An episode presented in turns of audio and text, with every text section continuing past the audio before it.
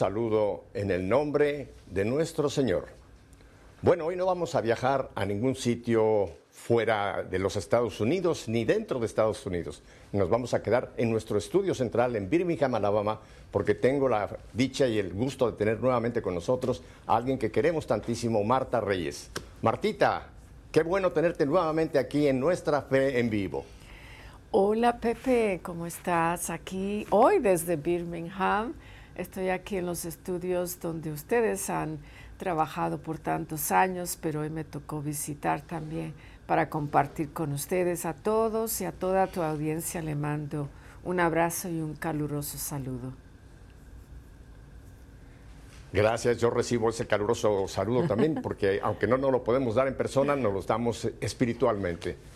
Marta, eh, siempre tenemos gente que quizá por primera vez te está viendo yo quisiera, antes de que entremos con unos temas muy importantes que vamos a tratar en esta entrevista, que nos hablaras un poquito, porque mucha gente te conoce por tu música, tantos años que has dedicado realmente a servir al reino de Dios con esa hermosa voz que el Señor te dio y has estado mucho, tienes una cantidad enorme de material grabado. Cuéntanos un poco de esta tu transición ahora a nuevos servicios que estás prestando al reino de Dios, Martita. Bueno, sí, tiene toda la razón. Yo empecé eh, a evangelizar a través de mi música. Yo fui cantante de música secular en Los Ángeles por un tiempo, no, no mucho tiempo, pero por un tiempo.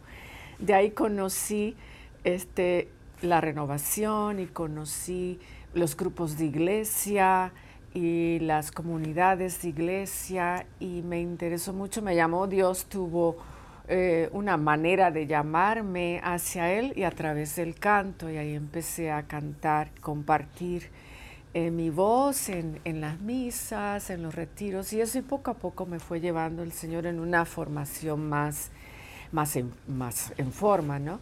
Para estudiar la palabra y para estudiar eh, las enseñanzas de la iglesia. Y ahí transicioné de la música secular a la música católica. Y ese camino pues duró muchos años, eh, grabando 25 CD de música y compartiendo algunos en, ah, en algunos países de América en conciertos, etc. No he dejado la música, todavía sigo cantando e interpretando, pero ya para entonces, mira, cuando yo empecé en la música católica, sobre todo a viajar y a visitar estos países de América, ya yo tenía una primera maestría en psicología. Lo que pasa es que yo no hablaba mucho de eso. Y eso se quedó como que a un lado porque sentí que iba a dedicar un par de años, dije yo, a la música católica y regreso al campo de la psicología. Pero ese par de años se convirtió en prácticamente 30 años hasta que llegó un momento en que vi que los problemas de la sociedad han crecido tanto, son multifacéticos y mucha gente en retiros, siempre pidiendo ayuda, siempre pidiendo eh, temas de sanación interior, siempre pidiendo temas de sanación de familia, de crianza de hijos y todo esto. Entonces yo dije, yo tengo una maestría en psicología, ¿qué, qué he hecho con esto? Tiene que haber alguna forma también de combinar este estos estudios, esta preparación con el trabajo de la evangelización. Regresé a la universidad, terminé una segunda maestría en psicología y terminé un doctorado en psicología.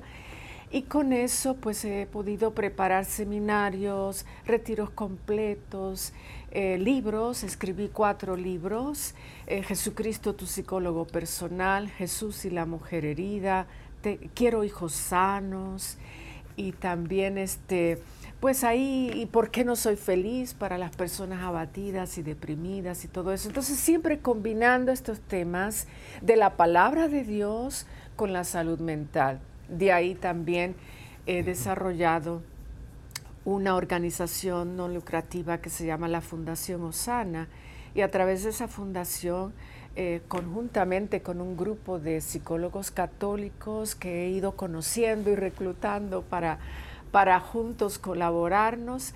He podido compartir eh, talleres y congresos de sanación de familia, sanación interior en muchos lugares de Estados Unidos, sobre todo. Entonces ha sido un proceso, un camino, pero ahora pues sí, este, dedicándonos a esta combinación de la palabra de Dios, que es luz y fuente de vida, y conocimiento eterno, que es el arsenal de la sabiduría del universo, la palabra de Dios, con estos otros conocimientos y ayudas humanas que también, pues como que combinadas, todo se potencia y nos ayuda a llegar a más personas y más lugares. También tengo programas de radio, programas de televisión, o sea, eh, siempre ha habido una manera de, de llevar el mensaje a los demás y a, todo el pueblo en general, sobre todo al pueblo hispano, porque aunque he vivido en California 50 años ya, este, siempre me he quedado con el pueblo hispano, eh, trabajando con la comunidad de habla hispana y siento que siguen las necesidades y siguen las maneras de canalizar este trabajo y este esfuerzo hacia nuestra comunidad hispana de todo Estados Unidos y otras partes de América? Bueno, para que la gente te ubique en cuanto a tu nacionalidad, hablando de California pensarán que eres mexicana, pero no, Martita es una gran puertorriqueña, Así que ya no tiene el acento puertorriqueño, pero me, aseguro que sigues comiendo arroz con gandules oh, y todo ese riquísimo estar eh, seguro. variedad de platos Eso no lo suelto y cada vez que viajo estoy tratando de ubicar eh, dónde está el restaurante eh, puertorriqueño o cubano, porque la comida se parece, eh, porque si esa comida no se deja. Siempre voy a Puerto Rico, voy en promedio cada año, excepto en tiempos de pandemia, pero cada año voy. Allá también doy retiros y seminarios y comparto mucho. Tengo poquita familia allá, pero todavía están allá. Entonces, este, tengo muchos lazos con mi, con mi isla, con mi país de origen. No rompes tus raíces por nada del mundo, eso es importante. Hay que mantener nuestras raíces y tradiciones y combinarlas con las otras en este país que es una mezcla de, de, inmigrantes de tantas partes. Una pregunta, Martita, y como sigues tú con, con, la música, o sea, cantas todavía, en estos retiros que a veces das en, en diversas partes de Estados Unidos, otros lugares, ¿Combinas la música con tus conocimientos en psicología católica o, no los mezclas? No, sí, sí los mezclo. Antes cantaba, por ejemplo, cinco o seis canciones y un mensaje de 20 minutos, porque también eh, regresé a la escuela a estudiar la palabra de Dios eh, en, en, institutos bíblicos, en seminarios. Fui a Israel varias veces al Instituto Tantur para estudiar la palabra de Dios. Y la palabra de Dios me apasiona, encuentro en ella todo, todas las bases, todo el conocimiento que necesitamos, pero eh, también este, combino ahora, eh, canto una canción o dos eh, durante el tema o antes del tema o después del tema y me dedico a predicar la palabra de Dios o a compartir estos temas tan importantes y tan relevantes para estos tiempos, sobre todo crianza de hijos, sanación de matrimonio, sanación de corazones heridos. Así que trato de hacer una combinación. También encuentro que la música es un instrumento sanador poderosísimo, porque también eh, nos ayuda emocionalmente a conectarnos, como también hay canciones que son fuertes, oraciones, y canciones que, que, llegan al corazón herido y que empiezan como que a calmar ansiedades y también como que le ayudan a las personas, a los oyentes, como que a comunicarse con Dios de una manera eh, interesante, con un canal directo que es de corazón a corazón. Así que la música también es muy sanadora. Siempre trato de, de combinar, aunque sea una o dos canciones, antes o después de mis temas para ayudarnos a profundizar. Yo no soy, yo no soy un experto en, música en absoluto, pero creo que la música actual, la música secular, no hablo de la música religiosa, hablo de la música secular, creo que ha dejado de ser música.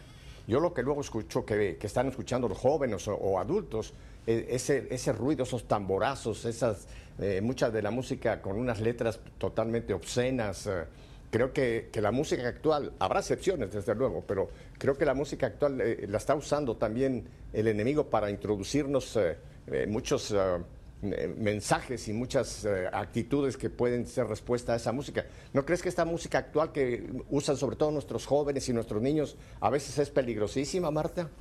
Oh, sí, fíjate, mira, hace 30 años analizábamos el efecto de la música rock metálica con sus mensajes a veces directamente satánicos, la verdad.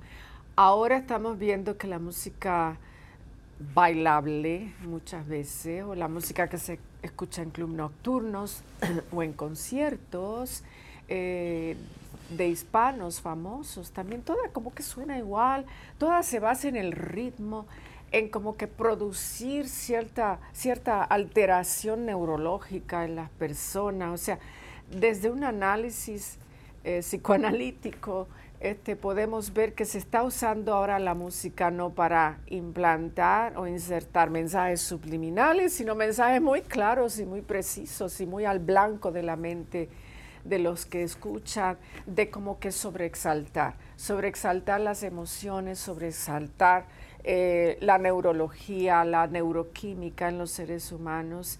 Y, y para los que escuchan la música desde un punto artístico, pues no le encontramos sentido. Este, porque te dije, todo suena igual y todo, todo es ruido y todo es eh, ya como que exagerado. Entonces, este, siempre nos da nostalgia esos cantos de ayer que tienen por lo menos una poesía rica, eh, hermosa y y la de hoy como que esta falta de, todo eso lastimosamente. Hacen falta más poetas, más poetas en estos tiempos y más artistas dedicados al arte, no solo al ritmo o no solo... Y, muchas veces son los mismos productores que dicen, esto vende más, esto es lo que vende en estos tiempos. Entonces está el, dinero detrás de todo esto, lo comercial, lo que, lo que más suena a ser un producto comercial en estos tiempos, pero que a la vez genera lo mismo y lo mismo y lo mismo y ahí nos quedamos estancados. Esa es una lástima porque es una deformación del arte, es una deformación de lo estético, de lo bello. El ser humano, como seres humanos, necesitamos ser agradecidos, necesitamos ser grandes consumidores de la belleza, eso nos anima, eso como que toca la fibra sensible de nuestro corazón. Y cuando vivimos en un mundo ausente de belleza, que para ver algo bello tenemos que montarnos en el carro y a buscar la primera cascada o el primer lago, el primer río, se supone que estemos rodeados de belleza, que esté asequible fácilmente y directamente a los sentidos. Pero, pero cuando el mundo está ausente de la belleza, pues las emociones del ser humano se van marchitando y, nos toca regresar a la estética y a la belleza. hay, un texto, Marta, tú lo conoces perfectamente bien, en la segunda carta de San Pablo a su querido discípulo Timoteo, que en los últimos años, yo lo, lo veo cada vez como que se está cumpliendo más claramente esta visión de Pablo de hace dos mil años. Y le dice a Timoteo, su joven discípulo, debes saber que en los últimos tiempos se presentarán situaciones difíciles. Los hombres serán egoístas y amigos del dinero, fanfarrones, arrogantes, injuriosos, desobedientes a sus padres, ingratos, no respetarán la religión, incapaces de amar, implacables, calumniadores, incontrolados, inhumanos, hostiles a lo bueno, traidores y atrevidos, vanidosos, más amigos del placer que de Dios, aunque aparentan ser muy religiosos, pero rechazan sus exigencias. Apártate de esta gente. Marta, ah, estamos teniendo casos en donde vemos que esta es una realidad en mucha gente. Hay gente buena, hay jóvenes buenos, hay adultos buenos. No vamos a decir que toda la humanidad está, pero creo que, hay una gran cantidad de habitantes de este planeta que podían caer perfectamente en esta descripción de hace dos mil años de Pablo. Tú sabes que tuvimos un evento hace un mes aquí en los Estados Unidos de Norteamérica terrible, que todavía se habla el día de hoy.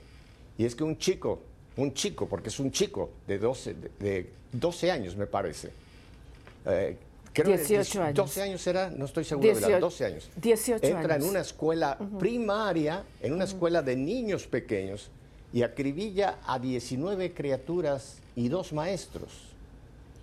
Marta, esto nos tiene, aunque hace un mes de esto, nos tiene todavía eh, consternados por el dolor tremendo que tiene que haber sido para esas familias, para esa comunidad en Texas, comunidad básicamente hispana, pero también nos tiene preocupados, Marta, porque este no es el primer caso. Hemos tenido ya otros casos, estoy hablando concretamente de este país, Estados Unidos de Norteamérica, hemos tenido ya otros casos que es prácticamente el mismo patrón. Un chico que de repente aparece en un colegio, el que viajó eh, hace anteriormente, ese otro chico que viajó a una población básicamente de afroamericanos con la intención de matar negros, como él decía. Viajó no sé cuántas millas, preparó por meses ese asesinato. Entonces, Marta, ¿qué está pasando? ¿Cuál, cuál, es, cuál es la, la respuesta que, o cómo podemos bregar con esta situación que la estamos viviendo día a día. Ya no son casos aislados, sino ahora parece que hay como un patrón de la cultura de la muerte, Marta. Bueno, hay algunos grupos que quisieran inmediatamente verle el ángulo sociopolítico y si nos fijamos, pues son casos bien diferentes. Si hay uno, por ejemplo, el caso anterior, que fue alguien que fue a buscar al grupo de, la población afroamericana y ese ya había sido declarado como, él personalmente se había declarado racista. Pero en este caso nuevo es un joven de familia este, hispana, nacido acá, que fue a un grupo de hispanos. O sea, aquí no le encontramos un ángulo sociopolítico, sino que es todo psicológico y mental. Ahora fíjate, con la lectura que leíste hace un rato, que es tan apropiada para estos tiempos, pero el ser humano desde, desde Génesis ya está mostrando estas capacidades de violencia como lo vemos en el caso de Caín y Abel y la respuesta de él de cómo defenderse ante, ante Dios, ante el juicio de Dios es, ¿acaso soy yo el cuidador de mi hermano?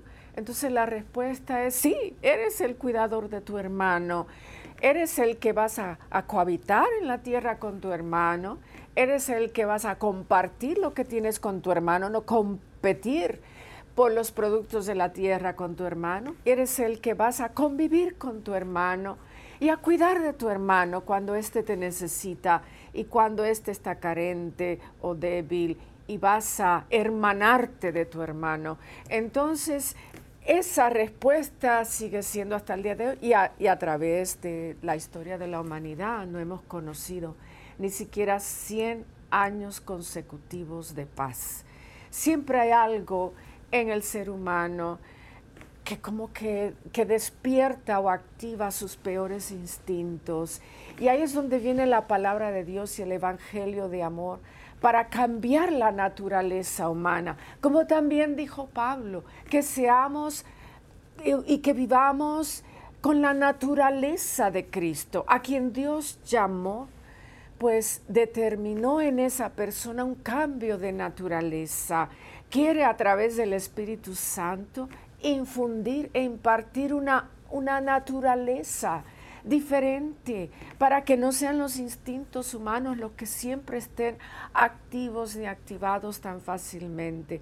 Entonces, en este caso que vemos eh, del joven de hace unas semanas, un joven de 18 años, había dejado la escuela, los papás ya no podían con él, vivía aparentemente con la mamá, quien es drogadicta, entonces lo pusieron a vivir con los padres de la mamá, que son los abuelos. El abuelo dijo en una breve entrevista, yo casi no lo veo, yo salgo temprano en la mañana, llego en la noche, no sé qué hace, vive encerrado. Aparentemente se cortaba el joven, a veces salía vestido de niña, este vivía encerrado con muchos resentimientos. Y el mismo abuelo dijo, él tiene o tenía, porque murió en la misma balacera, eh, él tenía una propensidad hacia la violencia. A la casa ya habían llegado varias veces eh, los policías por llamadas por violencia doméstica, no sabemos si de parte de los abuelos o de los vecinos, pero aparentemente ya este joven andaba con estos trastornos eh, psicoafectivos, emocionales, que no podemos ignorar. Y es aquí donde, o sea, en casos así hay muchas lecciones y hay muchas lecciones para todos porque tenemos que concientizarnos colectivamente. Por ejemplo, los padres. Los padres son los encargados ante Dios y ante la humanidad de la crianza de sus hijos. No podemos delegarle esto a dos abuelos cansados, a dos abuelos ya de edad, que, que, por más que quieran tratan de ayudar, pero pues no se supone que sean ellos los responsables. Aquí ellos recibieron a este joven lleno de problemas, pues por amor a la hija, por amor al nieto, pero ellos no tenían las herramientas necesarias para lidiar con toda la psicosis que ya este joven traía por dentro. Entonces, segundo... tengo una, tengo una pregunta, una pregunta antes de que vayamos a un breve corte que llevamos en un par de minutos. Eh, esta, esta violencia que vemos reflejada en este muchacho, 18 años, ya tú lo, lo ubicaste bien, yo decía 12, es 18. Esta violencia es uh, hereditaria se nace con ciertos instintos o alguna deformación de nacimiento o esto se va adquiriendo por la sociedad, por el ambiente, por las circunstancias. En otras palabras, ¿alguien puede nacer malo? No, nadie nace malo. Todos tenemos un cerebro con una plasticidad tremenda y es aquí donde hablan los los neurólogos y neurocientíficos, donde de pronto si algo activa el sentido de supervivencia, nos podemos poner a la defensiva.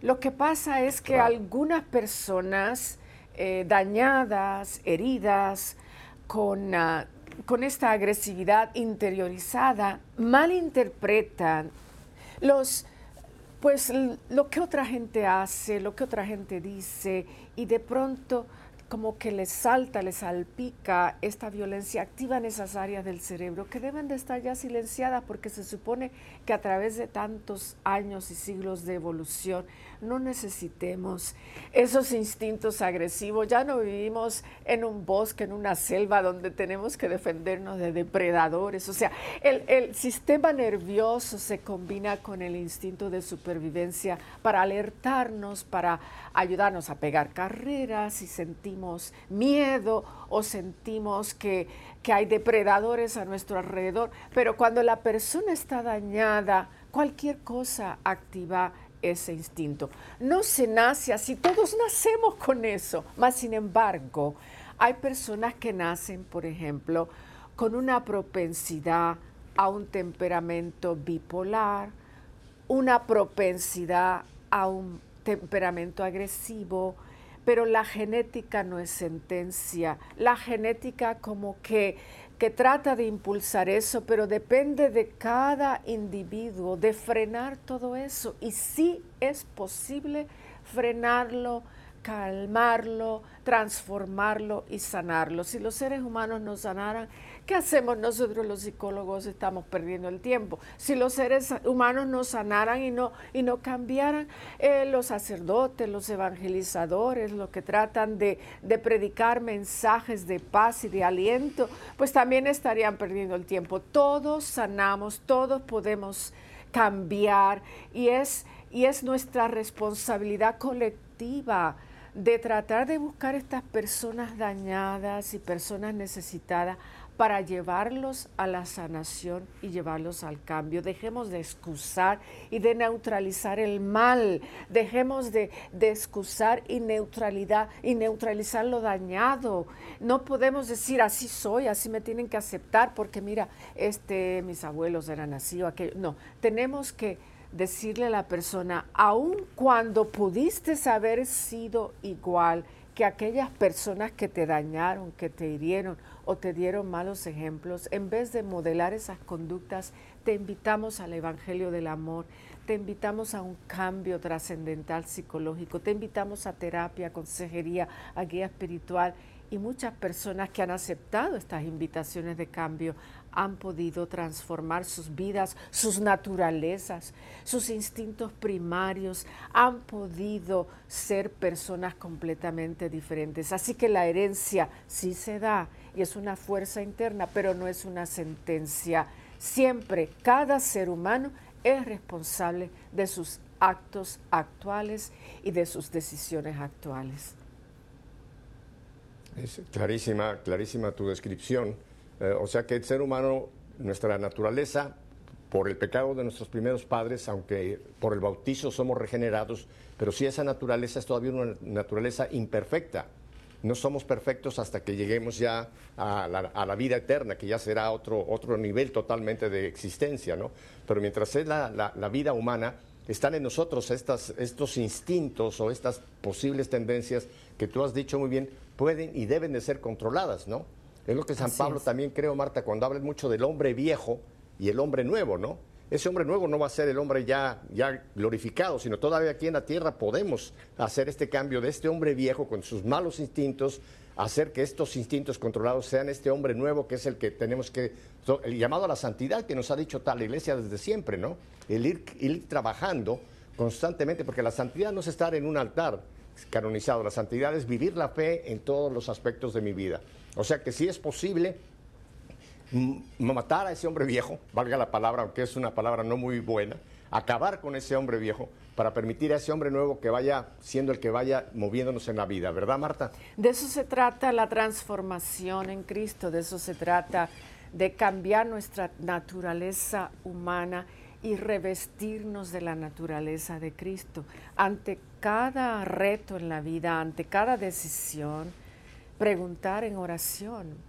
Y aquí necesitamos el Espíritu Santo, que es el conocedor de los pensamientos de Dios, como no va a conocer los nuestros.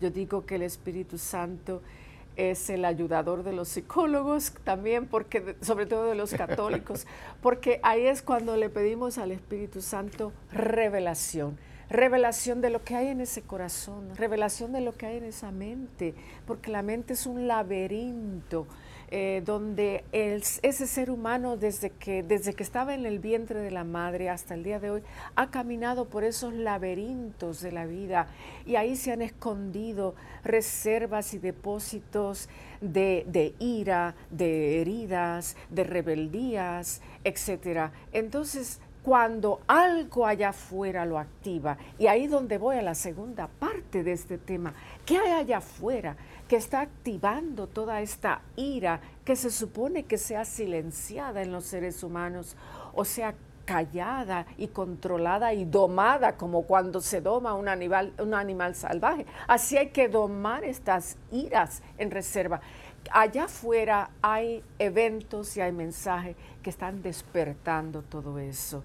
Hay acceso fácil a todo tipo de información y no son informaciones custodiadas por la verdad, no son informaciones eh, custodiadas o dichas por, por maestros de la verdad, sino cualquiera que agarra un micrófono tiene una gran plataforma y hoy día se dan muchas fuerzas combinadas para crear lo que se llama la tormenta perfecta, que es los medios de comunicación, aquellos que antes estaban escondidos, ahora están aquí a la intemperie, hablando de lo que sea, suscitando y provocando lo que sea, y nuestros jóvenes sin supervisión tienen acceso a toda esa información. Vamos, Marta, a un brevísimo corte, pero volvemos porque ahora nos vas a ampliar cómo podemos nosotros buscar ayuda y qué tipo de, situaciones son las que se están dando, que a gritos se están pidiendo que se haga algo para tratar de frenar este desenfreno en que estamos. Quédese con nosotros, volvemos Marta Reyes y yo en un momento.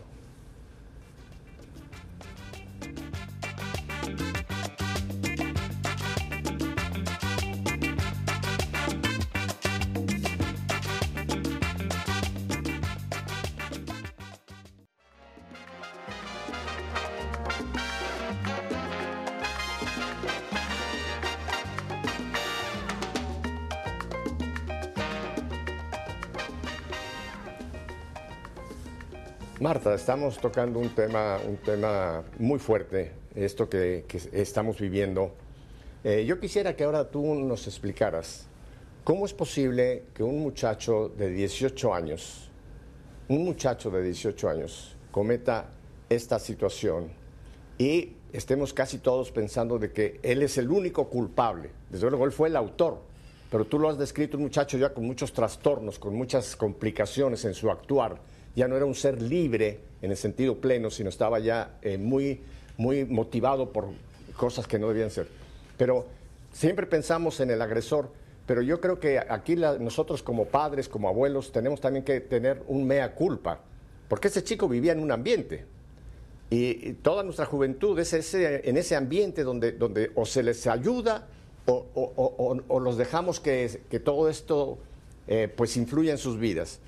Mira, tengo una cita que tú la debes conocer perfectamente bien en el Deuteronomio capítulo 6, versículos 6 al 7. Y le habla a los padres. Dice, y estas palabras que yo te mando hoy estarán sobre tu corazón y diligentemente las enseñarás a tus hijos y hablarás de ellas cuando te sientes en tu casa, cuando andes por el camino, cuando te acuestes y cuando te levantes. Quiere decir que la educación que un, joven, un chico debe recibir es 24 horas al día. No es, no es un momento determinado, sino tenemos que estar continuamente ayudando, sobre todo a la juventud que van en este desarrollo, a poder entrar rápidamente en lo que es la verdad y no vivir a base de las influencias. ¿Qué, te parece este texto y qué nos dices de, de la responsabilidad que tenemos los padres o los abuelos? Mira, ese texto que acabas de leer, que yo lo uso mucho también en retiros de familias o en seminario, y en algunas ediciones bíblicas dice, estas palabras mías, grábalas en tu mano y en tu frente. Porque, y hasta el día de hoy, cuando vemos un bar mitzvah, una, esta ceremonia donde los judíos eh, como que consagran a sus hijos a los 12, 13 años de edad, le ponen como una tirita en, en el brazo y en la mano que contiene un pedacito de la palabra de Dios y le ponen otra en la mente con el resumen de la Torah aquí en la, en la, en la cabeza. ¿Por qué? Porque en otras palabras, lo que este versículo también nos quiere indicar que todo lo que tú hagas, que primero pasa por tu mente, por tu pensamiento, antes de ser una acción, o sea, por tu mente eh, tiene que estar y en tu mente la palabra de Dios siempre aquí. Por eso ellos se ponían esto y todavía se lo ponen en el barmisa. La palabra de Dios en tu mente para que las acciones de tus manos o los actos de tu vida estén, estén pues como que monitoreadas supervisadas, prismadas por la palabra de Dios. Mientras la palabra de Dios esté en el centro del alma y de la mente y del corazón humano, entonces ahí ya tenemos un sistema de autocensura y es lo que muchos jóvenes no tienen hoy día, este sistema de autocensura porque los padres no están con ellos y no pueden estar con ellos 24/7 24 horas al día ni 7 días a la semana. Pero cuando tú les entregas a ellos este sistema de autocensura, la vigilancia de Dios, el amor y el temor de Dios. Entonces, ellos podrán por lo menos tener más herramientas para calibrar sus emociones y calibrar sus acciones. Sabes que entre el pensamiento o el sentimiento y la acción hay por lo menos siete segundos. Eh, que esto ha sido medido de alguna manera por estudios psicológicos. Hay siete segundos, por lo menos, muchas veces hay mucho más, pero podemos detenernos, podemos calmarnos, podemos tomar otras decisiones y discernir otras reacciones y expresiones a este montón de sentimientos que se nos quieren disparar por las heridas que llevamos adentro o por reacciones a heridas que otros están provocando. Entonces, cuando no tenemos la palabra de Dios y no tenemos religión en nuestra vida, y este es el común denominador de todos estos eventos que hemos visto en estos últimos tiempos, el común denominador es no hay religión. Entonces, cuando no hay religión, lo que está a relieve y a flor de piel son las heridas del ser humano. El ser humano necesita a Dios en su vida. Los padres de familia, los abuelos, todos los adultos alrededor tenemos que vivir en una conciencia colectiva. Cuando vemos a alguien que está expresando algo incorrecto, algo inapropiado, algo peligroso, no nos callemos ni no nos crucemos de brazo. Alguien dijo, un sabio dijo, pues el mal crece cuando los buenos se callan, cuando los buenos no hacen nada, ahí el mal crece. Entonces tenemos que sentir esta, este sentido de responsabilidad colectiva, de ver que si alguien ya está mostrando o dando señales de violencia, por ejemplo, agredió a un gatito, a un perrito, al hermano, ya le falta el respeto a los padres, ya trata de, de atacar a los padres, Señores y señoras, no saquemos a esa criatura al mundo a exponer al resto de la sociedad a esa agresividad que es un gran contaminante del alma, como también es una, es una bomba de tiempo que en cualquier momento puede estallar. Y mira, este es un ejemplo clásico de cuántas personas son heridas y son afectadas por la decisión de un ser humano dañado. Entonces aquí los padres, los abuelos, hermanos, tíos, amigos, todos tenemos que entrar en una concientización colectiva. Yo sé que el culpable es el agresor, pero todos aprendamos la gran lección. Aprendamos la gran lección como familia y como sociedad. Tenemos que supervisar a estos jóvenes más de cerca. Cuando veamos señales de encierro, este joven se la pasaba encerrado. O sea que pocos amigos aparentemente tenía, pero de vez en cuando mandaba un texto donde expresaba su violencia interiorizada. Toda violencia interiorizada está a ley de segundos o minutos o horas para convertirse en una violencia exteriorizada. Entonces tenemos que vigilarlos, tenemos que encauzarlos, tenemos que concientizarlos, tenemos que sanarlos a través de terapias, a través de educación religiosa. Es una empresa total que abarca todo y que como padres y abuelos y responsables de estas criaturas es un trabajo constante. Ya no podemos decir estoy cansado, ya no podemos decir no sé cómo hacerle, ya no podemos decir pues le delego la responsabilidad a otro. No podemos. Estas criaturas son nuestra responsabilidad y si sabemos que algo eh, o dan indicio de que están dañados y que pueden verdaderamente pues hacerle daño a otras personas, a una noviecita, a un amigo o lo que sea, tenemos que hablar y tenemos que intervenir lo antes posible. Tú que das eh, tantas charlas, seguramente también lo has mencionado mucho, un documento de San Juan Pablo II, Familiares Consorcio. Y hay un párrafo, creo que es el número 14, que me parece importantísimo incluso al día de hoy. Y dice, lo tengo memorizado, dice, los padres, por ser los progenitores, tienen la gravísima responsabilidad de ser los primeros formadores de la prole. Fíjate que no es una opción si quiero, si puedo, es una gravísima responsabilidad que algún día nos van a pedir cuentas de esa responsabilidad. Y yo creo que en esto hemos claudicado, en esta, en esta sociedad, sobre todo, por ejemplo, en este país que vivimos, Marta, los padres les tienen miedo a los hijos. Porque un padre que trate de disciplinar al hijo, el hijo puede interpretarlo como una agresión, puede llamar a la policía y hoy día los padres tienen miedo de ejercer esa gravísima responsabilidad. Pero a pesar de eso, tiene que ser una, una, una actitud continua de nosotros padres porque es una responsabilidad grave.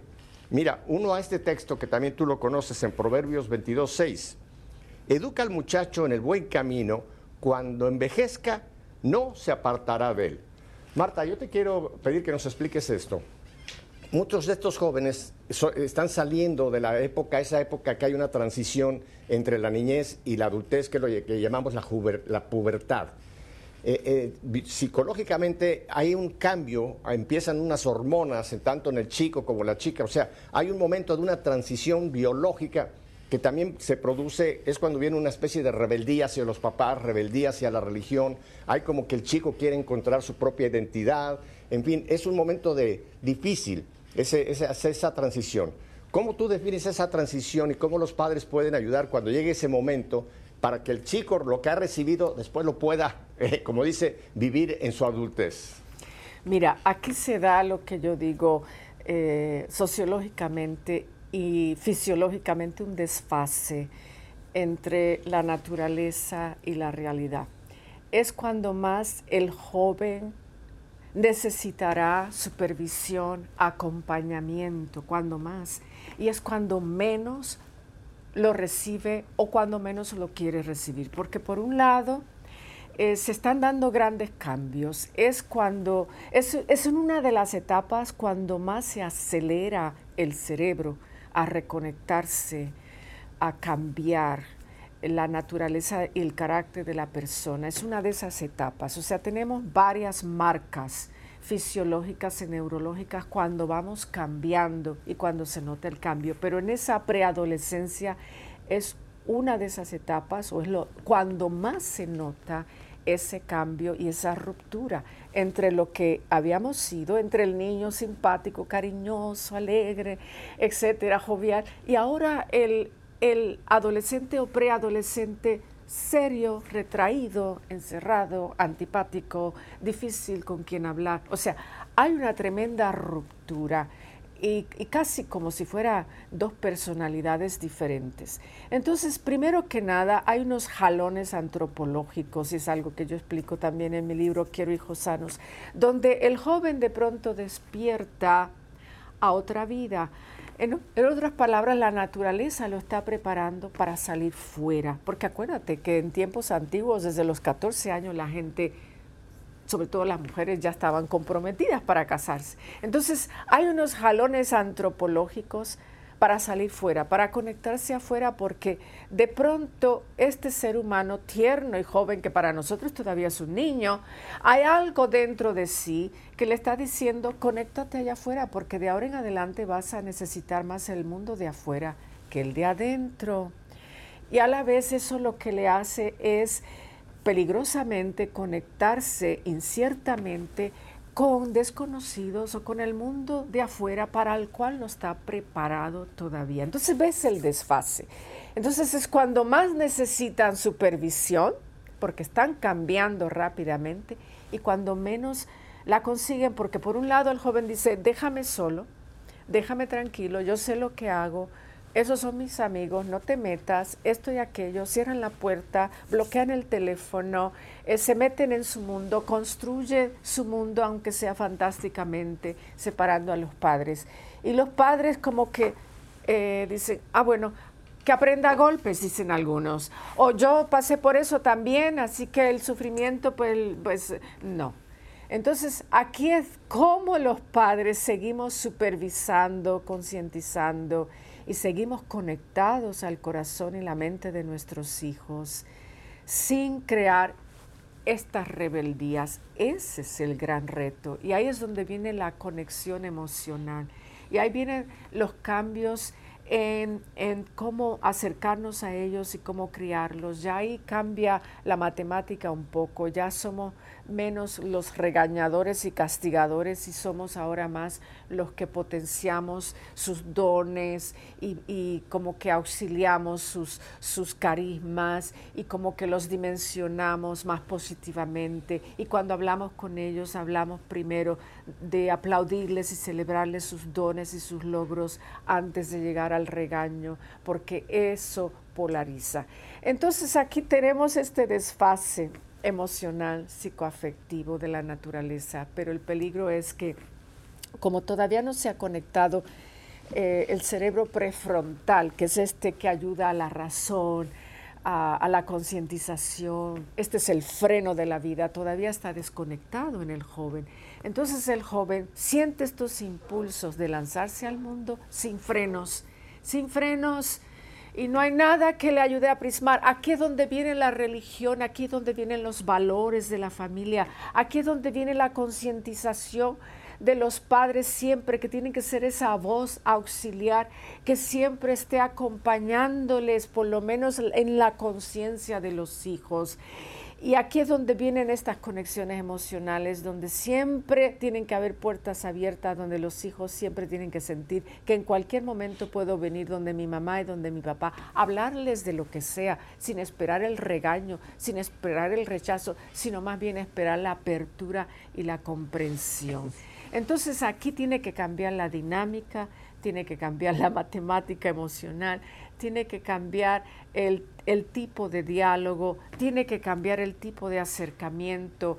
No es soltar y entregárselos en bandeja de plata al mundo, que aprendan así como yo aprendí. No, sino que estar de cerca, aunque aparentemente, entre comillas, estamos de lejos y estamos permitiéndoles crecer, nunca perder la cercanía. Yo siempre digo, desde que le permitimos a un hijo a cualquier edad faltarle el respeto a un padre o una madre, ya empezamos a perder la autoridad moral sobre su vida.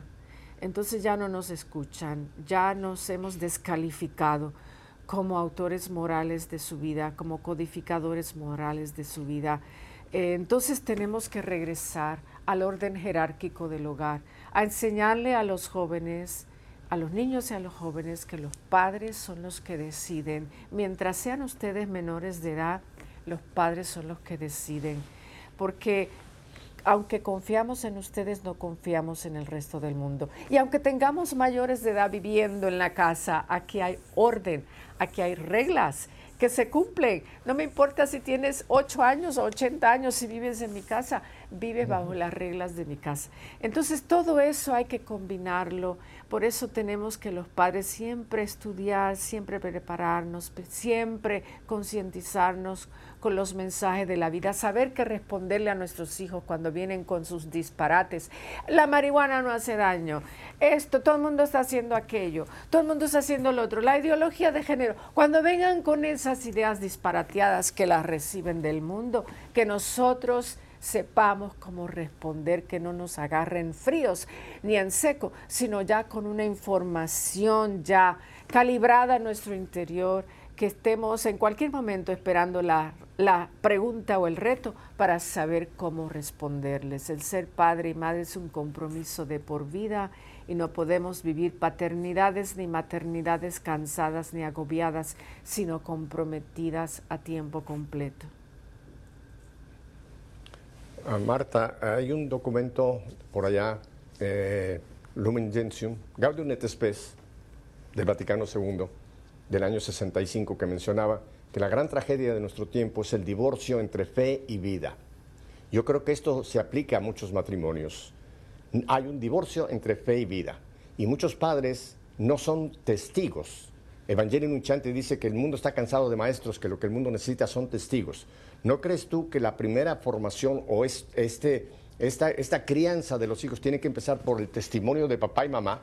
O sea, que estén viviendo su fe para que puedan transmitir su fe, porque si no va a ser una incongruencia, si no el joven va a decir, tú me dices esto, pero no haces lo que me dices, entonces le creamos más un conflicto. Es, importantísimo que nuestra actitud sea una actitud testimonial de lo que después queremos transmitirle a nuestros hijos. ¿No te parece, Marta? Pues San Pedro lo dijo en una de sus cartas, mujeres, ustedes van a ganar a sus maridos con el ejemplo. Y ahí tenemos el poder del ejemplo, de modelar estas conductas. Hay padres que dicen, no le grites a tu mamá, sin embargo, lo escuchan a él, gritarle a su esposa.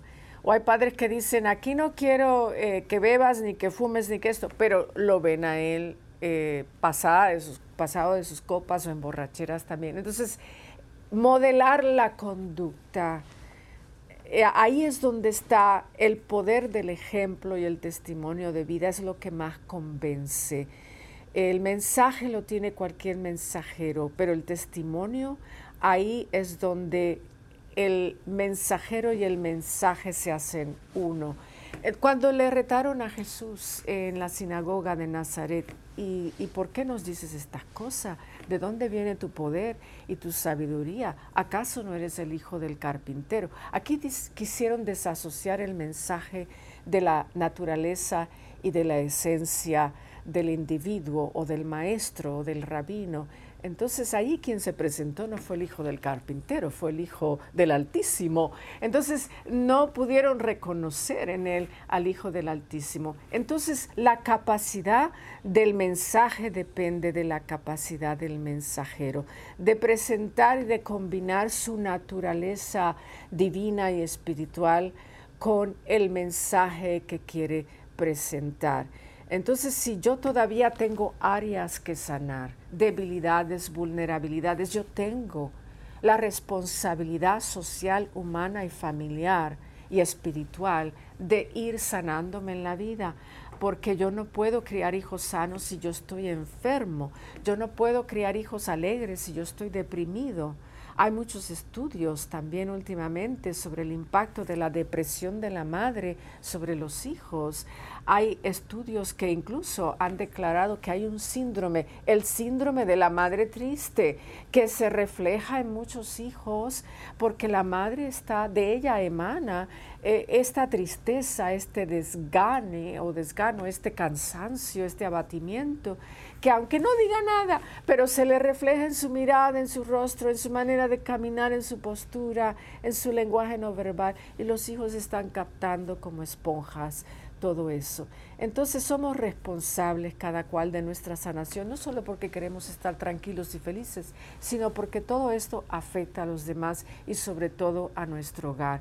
Nosotros tenemos que como adultos vivir sanos y buscar constante sanación. Es una responsabilidad de por vida que no se acabará nunca. Mientras estemos vivos hay algo de que sanar o hay algo que superar. No solamente por nosotros, porque queremos llegar a las puertas del cielo o porque queremos que Dios nos perdone o queremos vivir tranquilos, sino porque tenemos que tener esta conciencia de que lo que yo digo, lo que yo hago, lo que yo reflejo, lo que sale de mí, ese comunicado de vida, también afecta a mis hijos y a mis seres queridos. Entonces el ejemplo es sumamente importante porque es el mensaje más fuerte que podemos dar y más convincente que podemos dar. Palabras bonitas, cualquiera se las memoriza, cualquiera las dice, cualquiera las prepara, cualquiera las almacena en su cabeza, pero el ejemplo de vida es el mensaje más coherente y más consistente que podemos comunicar. Marta, el tiempo se nos ha ido, me quedan un par de minutitos. Los cuatro libros que tú has escrito están disponibles eh, en alguna de las, eh, eh, por ejemplo, Amazon, aunque nosotros no tenemos comisión con Amazon, ¿la gente puede adquirir tus libros a través de Amazon?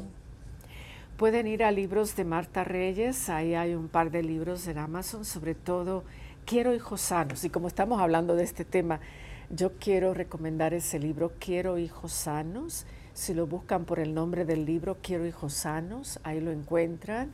O si lo buscan por libros de Marta Reyes, ahí van a encontrar Quiero hijos sanos y Jesucristo tu psicólogo personal, como también en martareyes.com, eh, cuando caminan y navegan en mi página, ahí van a ver los libros con sus portadas y ahí está la lista de librerías a donde pueden llamar o conectarse virtualmente con las librerías que tienen estos libros. Pero sobre todo para estos tiempos yo recomiendo mi libro Quiero hijos sanos, porque ahí pues no solamente trato de presentar las enseñanzas de psicología, técnicas, herramientas, pero también la palabra de Dios y las enseñanzas de nuestra iglesia para criar hijos sanos en este mundo. La pregunta, como muchos han dicho, no es qué clase de mundo le entregamos a nuestros hijos, sino qué clase de hijos entregamos al mundo.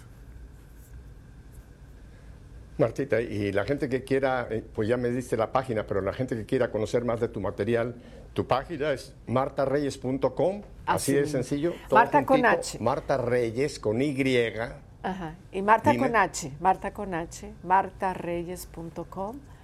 Entonces ahí. martareyes.com, ahí es tu página. Ahí, van a encontrar los libros y van a encontrar, me imagino que tienes varias eh, eh, plataformas de, donde la gente puede encontrar y hacer contacto contigo. Sí. Y si la gente quiere hacerte alguna consulta, esa misma página es la forma de, de, localizarte, Marta. Bueno, ahí tenemos un email donde el primer paso es enviarnos un correo electrónico.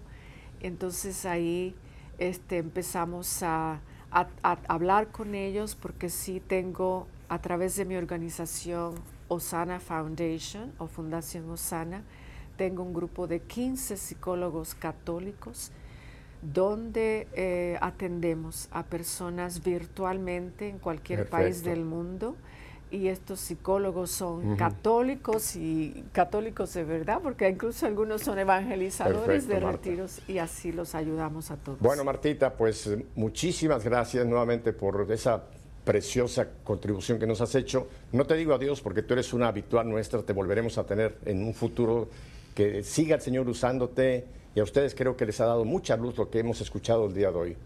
Ya saben mi despedida de todos los lunes. Si Dios nos concede una semana más de vida, volveremos la próxima semana para seguir haciendo que nuestra fe sea una fe en vivo. Hasta entonces, Dios los bendiga.